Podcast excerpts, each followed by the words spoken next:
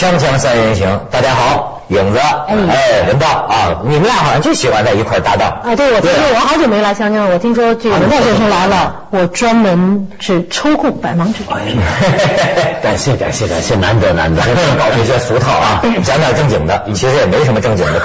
怎么了？刘德华的事儿。我怎么发现这两天饭桌上大家还聊呢？嗯，就是本来我们谈过一题了，有机会聊。女歌迷，嗯，父亲对对对跳海身亡，对是吧？对，这个这件事儿那天讲了一集，但是呢还有要说的话。哦，我先是问问你们俩，嗯，那你们这个听友怎么聊的？因为香港呢也有很多那种小男孩、小女孩迷明星、迷偶像，都都不奇怪，对，甚至为了偶像自杀也出过，但是呢很少见到是一家人。以家庭为单位的这种当粉丝啊是比较罕有的，这个确实是罕有，是是极个别的。嗯，但是呢，为什么说哎影子你说说看这事儿跟你有点关呢？跟我有什么关系？都是唱歌嘛，唱歌。他啊，他他你有歌迷吗？比我红多了，嗯红两个档次啊。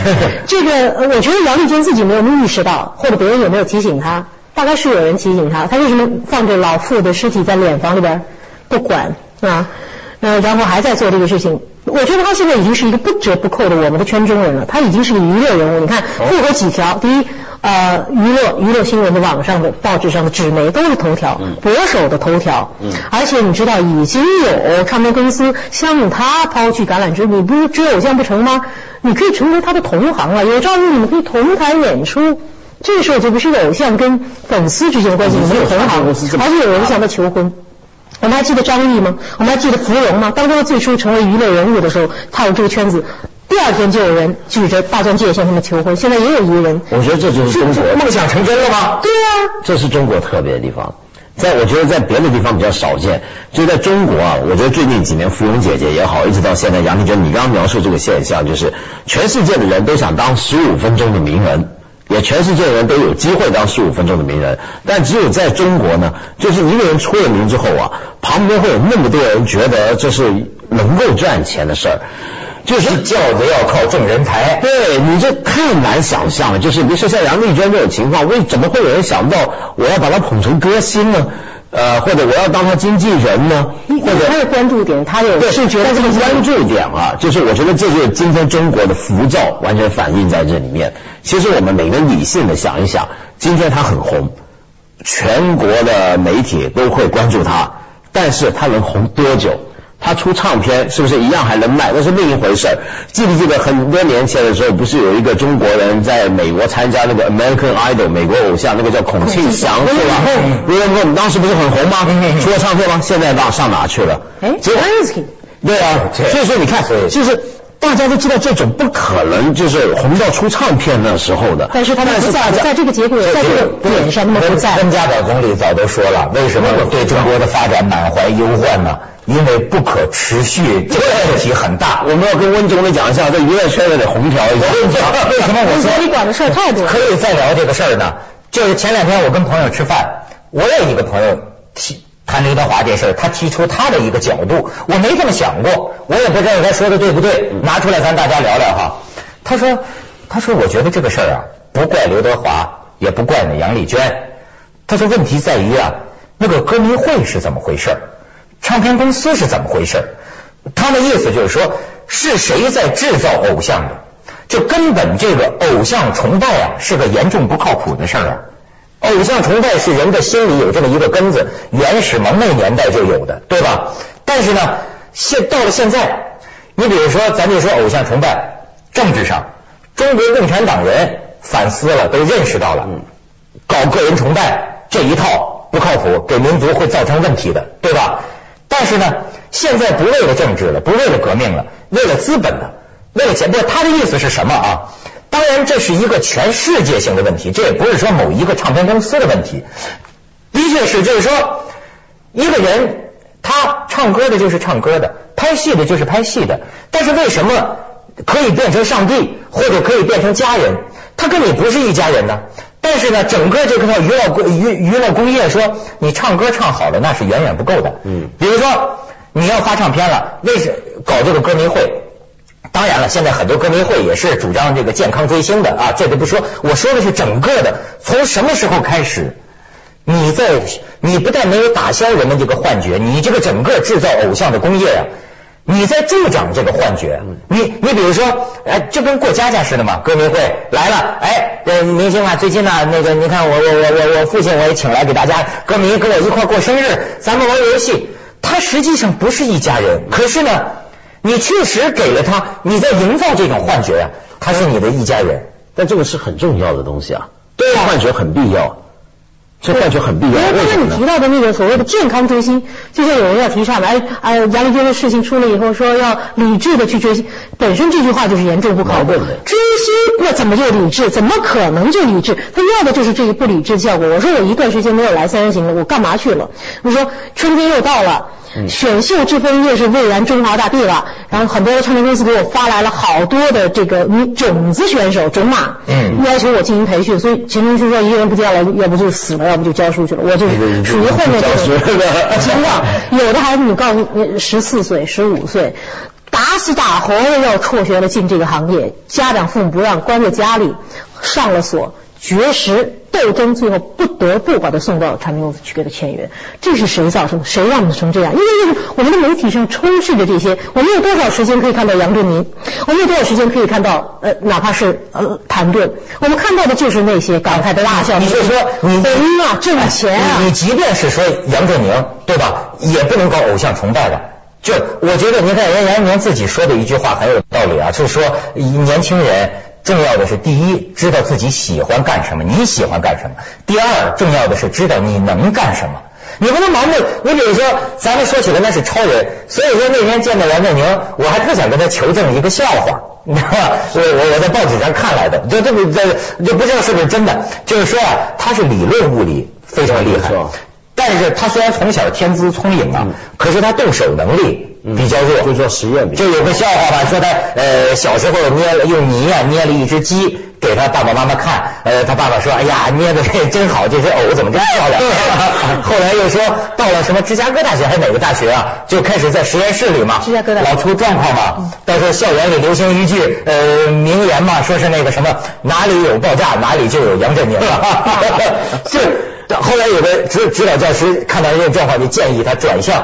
理论物理，你看，不管是真的还是假的，我觉得啊，这样一些信息让我们觉得他跟我们近，他可爱，他更可爱了。就是说，感觉就是说，哦，我也要擅长，有些东西我擅长，有些东西我不擅长，对吧？那么我要选择我正确的方向，不是说树立一个那玩意儿就是上帝，我们一辈子望尘莫及，我们只有崇拜他，我们只有向他下跪不。是不是不是不不，你刚刚说那些不就跟偶像崇拜的原理是一样吗？那原偶像崇拜从来都有崇拜，比如说演艺界的人，你看以前李斯特弹钢琴啊，李斯特长得很帅，嗯是钢琴上的魔法师李斯特是演艺界的。对，他也叫我们叫演艺界吧，OK。然后呢，他每次弹琴戴一个白手套，他每次弹完琴，这白手套就落在这个琴键上面，然后下头那些女孩就哇在那抢啊，怎么样？但那个时候跟现在很不一样，在哪？就现在我们有一整套非常完整的制度来制造。如果李斯特活在今天，我们会有一整套制度来帮他，比如说拍照该怎么拍，嗯形象要怎么注意，呃，去哪吃饭要注意什么，有公关给你打点，新闻稿怎么出，行程如何安排，一切都是完整的制度。然后媒体访问你，哪家来访问什么，哪家我不让他访问，对不对？这一整套制度都在制造什么？制造一种氛围嘛。那个氛围就是制关于这个人他身边的所有的讯息跟资讯。比如说我举个例子，你刚刚说杨振宁的故事，那故事为什么重要？就是因为杨振宁也是我们的偶像。但偶像做的东西，我们不一定都懂。什么叫宇称不平衡？有谁懂，对不对？不不是很多人懂。王朔老师懂对吧？是吧？大家都不是太懂。那么这时候呢，我们就要消费他的故事。嗯，就比如说爱因斯坦。到虽然我们都说这是很普遍的一个理论，但到今天不是很多人知道广义相对论、狭义相对论讲的是什么。但是大家说，哎呀，爱因斯坦的头脑啊特别发达，如何？关于他传说特别多。我们都在消费一个人的身边的资讯，而这些资讯对我们来讲很重要。为什么？因为这些资讯有助于我们更加欣赏或者理解这个人。我举个例子，像李白，如果你读李白的诗，你完全不知道这是谁，你不知道这个作者是什么人。呃，跟你已经带着一个印象，哎呀，李白啊，剑仙呐、喝酒喝很多啊，很狂放，哎，有这印象，再去看那个诗是两回事儿。呃，梵高如果大家不觉得不知道之前不知道梵高是一个那么疯狂的人，砍掉自己一边耳朵的话，他的画会卖的那么贵吗？不一定。哦，你讲这角度有意思，对吧？这整个偶我在像说的这个李斯特，刚才呃文道先生说的是比较高端的话题，我说的比较这个低级一些。嗯。而为什么杨振宁呃先生他提，他对每个年轻人都应该知道自己要什么，我我往那里去。但是你问他们现在的年轻人，那些孩子你要干什么？就是要当歌星，成为有偶像那样的人，那样因为是出名出风头啊呃家财万贯。甚至有些不劳而获的意思，对他们来说，觉得那样的钱是赚的那样的容易。你问一百个孩子，会有七十个孩子回回答你：我要去出名，我要去当明星。啊，同时又有一个问题，刚才你说你怎么能够像呃你崇拜那个偶像像神一样的去接近他呢？为什么对他们来说不能接近？李斯特是具有技术含量的，他起码弹得好琴，做得好曲。可是现在我们在台上的所谓神 God 一样的偶像，他有多少的技术含量？他是一个普通人完全能够去完成的，甚至比他可以完成的更好。就是说，一个歌星他去电视台做节目，比他进录音棚的时间多得多，这很重要，对，很重要我就说，对这重要在这背后能挣钱，这是一个偶像的产业啊。对呀这资本呢，他为那他为什么？你比如说有些事情，我认为唱片公司乐见其成，就是说，你比如说，就是说这种歌歌歌歌迷会啊，这个歌星出来就是过家家。跟歌迷们过家家，就是说你们这波人跟其他那些群众不太一样，咱们特别亲，你们是我的歌迷，你们是恨不能就是我的家人。最近我跟谁谈恋爱了，我有我有点个人的小事啊，交交心我跟你们交交心，我跟你们交代交代。然后呢，歌迷也上来说最近啊，我有家里碰见什么事儿了。可是问题，当时我就想了。歌迷们特别幸福，嗯，可问题是这不是天天这样吗？这是过家家啊，但这是消费这种资讯嘛，对不对？像我我再举个例子，你认为我们难道不是在干这行事儿吗？我们在做电视，邓文涛，我们我们做电视对啊，你看我们做电视节目，你随便你上凤凰网，你上我们的论坛上面，你会看到有很多关于你的资讯，网友在提供在谈这个，都在讲这个，而我也是，呃，为什么呢？因为大家都想把这个电视上的人具体化，变成他身边，他他觉得是个很具体的人。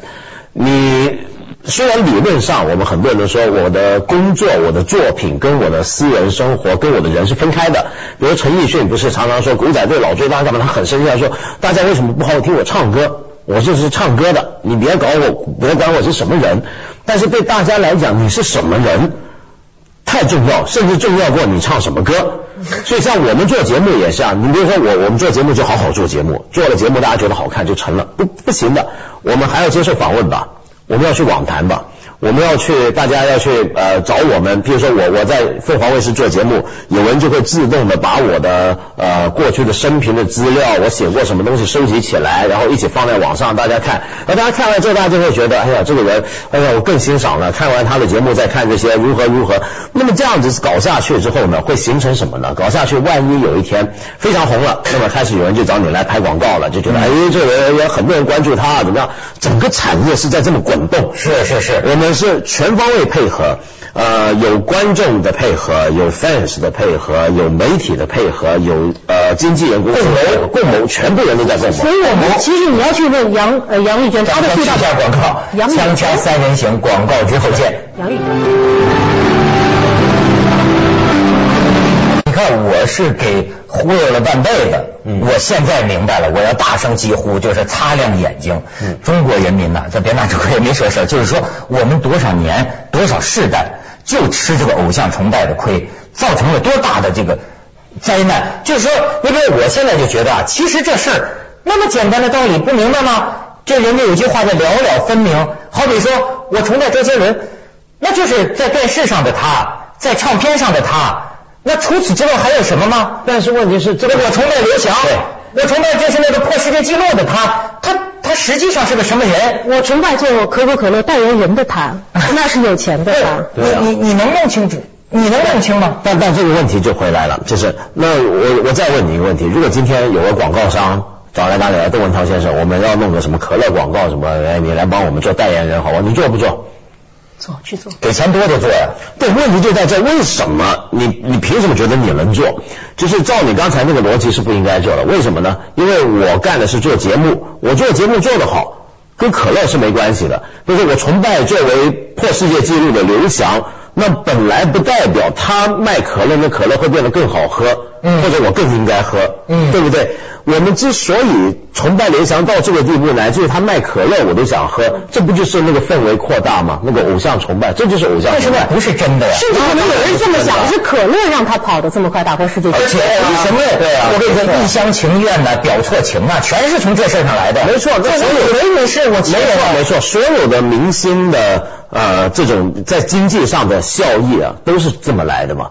呃，为什么我我以前我我我有一阵子啊，我很短的时间我在一个电台嗯做台长嘛，我那时候就很很生气什么事儿，就是比如说我们做一些节目，有一些呃赞助商，有些广告商，甚至政府部门邀请我们做一些特备特制节目，然后这我们给他设计了很好的案子，然后我们觉得很有创意，那么他们觉得不行，为什么？他说你你给我找几个明星来当代言人或怎么样？我说这事儿完全不需要明星，这明星跟这个比如说我们去扶贫或什么是半点不搭干。这明星平常生活腐败的要命，你还叫我找他，对不对？他再叫他去云南山区去去去你对不对？然后你说不不不不得找，为什么呢？就是大家觉得是明星呢，就我特别有感受，我完全觉得那些明星来干这些广告是非常无聊，哪怕是慈善广告，我觉得他们跟这个事本来就没关系，他也不关心这个事。然后我今天把他拉来了，这是为什么呢？为什么那些赞助商主动的要这个？他就很相信明星有吸引眼球的能力嘛。刘翔跑步跑得快，那么结果现在大家觉得呃他卖的可乐都一定很好喝。嗯，存在这种东西，你知道？你现在如果去问杨丽娟妹妹，你说这个你是喜欢那个《无间道》里面的那个那个那个警察，还是喜欢刘德华本人？这个身高呃可能一米七的这么一个男人，他可能自己都分不清楚。他要求他最终要履行他他父亲的遗愿，还有他自己愿望，要跟偶像单独谈一个半小时。这个细节很奇怪，为什么一个半小时还不两个？但是。我的我的意思，在这种东西当中，始终存在着一种致幻剂，连他自己就搞不清楚的。而整个行业，唱片公司也好，幕后的推手也好，媒体共同的在成为这种致幻剂以及致幻剂的制造者。然后要通过这种名三道幻觉，就是我我就是说啊，就是整个娱乐工业，你并没人心里本来就有偶像崇拜的根子，你并没有去减轻这种幻觉，反而呢，你至少是维持，甚至是没错扩大这种幻觉。可是因为什么呢？就是你说的，它背后是资本呢，对啊，对吧？钱就是。可是好玩的地方在哪？就这种崇拜的幻觉是依据什么建立起来的？有意思的地方正正在于，呃，以前的明星啊，你有没有听到有很多人说现在的明星都不像明星，以前的人比较像明星，对不对？像这个呃，Audrey Hepburn 叫叫做什么？奥黛丽·赫本。赫本，呃，赫本啊，那像明星。那个时候明星跟现在明星有什么分别呢？有一个分很大的分别，当年的明星给人感觉比较神秘。嗯所以比较神秘，就是他私生活、他日常生活怎么样，我们知道的不是太多。关于他的访问，他也很不愿意去透露这些东西。但是现代不一样，现在每个人在贩卖这个，就像我说，梵高他的画好卖，那其中的理由是大家对他私生活了解很多。嗯今天我们也很懂这个，像刘德华，他你刚刚说杨丽娟喜欢的是《无间道》的刘德华，还是日常生活的他呢？他是都要喜欢。因为你现在我们不只推销给你《无间道》里面看到的刘德华，我还要让你知道更多他私人生活。所以他歌迷会不是一直贩卖那一家人感觉吗？嗯我要告诉你更多，为什么我们要卖那么多私生活呢？我们私生活卖的越多，你越觉得我们是可亲近的。所以啊，这搞到最后啊，这是一个什么样的呃什什么样的轮回啊？轮回到我能举出跟你相反的例子，嗯就是他搞到极端了之后，他会出现一个什么现象啊？一个就是咱觉得很怪了，你不觉得很奇怪吗？就是一个人他有老婆有孩子，可是终其一生他不敢结婚，哎他不敢告诉别人，因为他要说了，日本歌迷就自杀。你一个人，包括我还知道在在在西方，一个人他是同性恋，终其一生不敢，甚至装着自己有女朋友，装着闹绯闻。嗯因为什么？他因为票房全世界一半，全球一半。你要是同性恋，可能一半票房。对吧？啊，能能能能胡说吗？那不能胡说，别别说这几个。咱们去广告吧，锵锵三人行，广告之后见。影子，你说所以我就从刘德华的角度来说，这个我我觉得呃你们现在有呃，据说有人爆料，这个梁玉娟的一家都是家族遗传性的精神病，他父母亲两方都有，这是我从网上看来的，我不负责任。但是如果真的是这样的话，梁玉娟她就是个病人，是个大病人。但是我们所有的人，这个社会何尝就不是一个疯人院？刘德华先生本人，我不是在这儿冒犯他，他既然是能够终其一生在隐瞒自己，又不敢交女朋友，可能有时候出现女朋友的时候是雇来的，等等这些。啊，那谁说的？怎么刘德华脸上抹对对，我不是冒犯他。不是任何一个人啊，任何媒体。就是张所说，鱼看在看你，你也在看鱼啊。他同时他在娱乐别人的时候，别人也在娱乐着他，就是耍猴和。就整个的这个社会就是娱乐圈，就是一个疯人院。对，然后跟着下来呢，就会出现很悲惨的事情。悲惨的事情是什么呢？所有的明星呢，他们其实他都知道，他不能够只是唱歌，不能只是演戏，他要贩卖一些自己的个人的东西，制造一种感觉，让你觉得我是个活人，对不对？我有一些私生活的讯息让你知道。接下来呢，大家对他私生活由于太有兴趣，我们就有很多狗仔队去追他。对，然后他们就会被狗仔队追击了。对，就像你刚才说，就是他这个杨丽娟，那网上那个媒媒媒体也参与嘛，媒体找一帮心理学家给这个看病，在网上。但是有一个教授，他就这么讲，他说啊，这个事儿，咱们从另一方面也要想想，我们这个社会的这个公认的价值判断，是不是给明星太高的价值判断了？好家伙，就说，比如说，他说，究其本质的真实，刘德华只不过是演了一些戏，唱了一些歌，这是本质的吧？除此之外，他是个普通人。当然，刘德华做了很多善事，形象非常好，但这是另一个问题，就是说，为什么把他觉得一个明星含金量是那样的高，甚至就是等同于完美人格，等同于成功象征？那么他就说，是不是你得反思一下这事？就是说，偶像嘛。扩大了，就比真实啊溢出来，溢出来那么多，对，怎么回事？但这个溢出来是很有意思的，就我们还要再仔细一点去看，嗯，并不是所有的偶像都是标榜正面的，有一种偶像啊，他是反过来，他要告诉给大家听，我私生活多糜烂。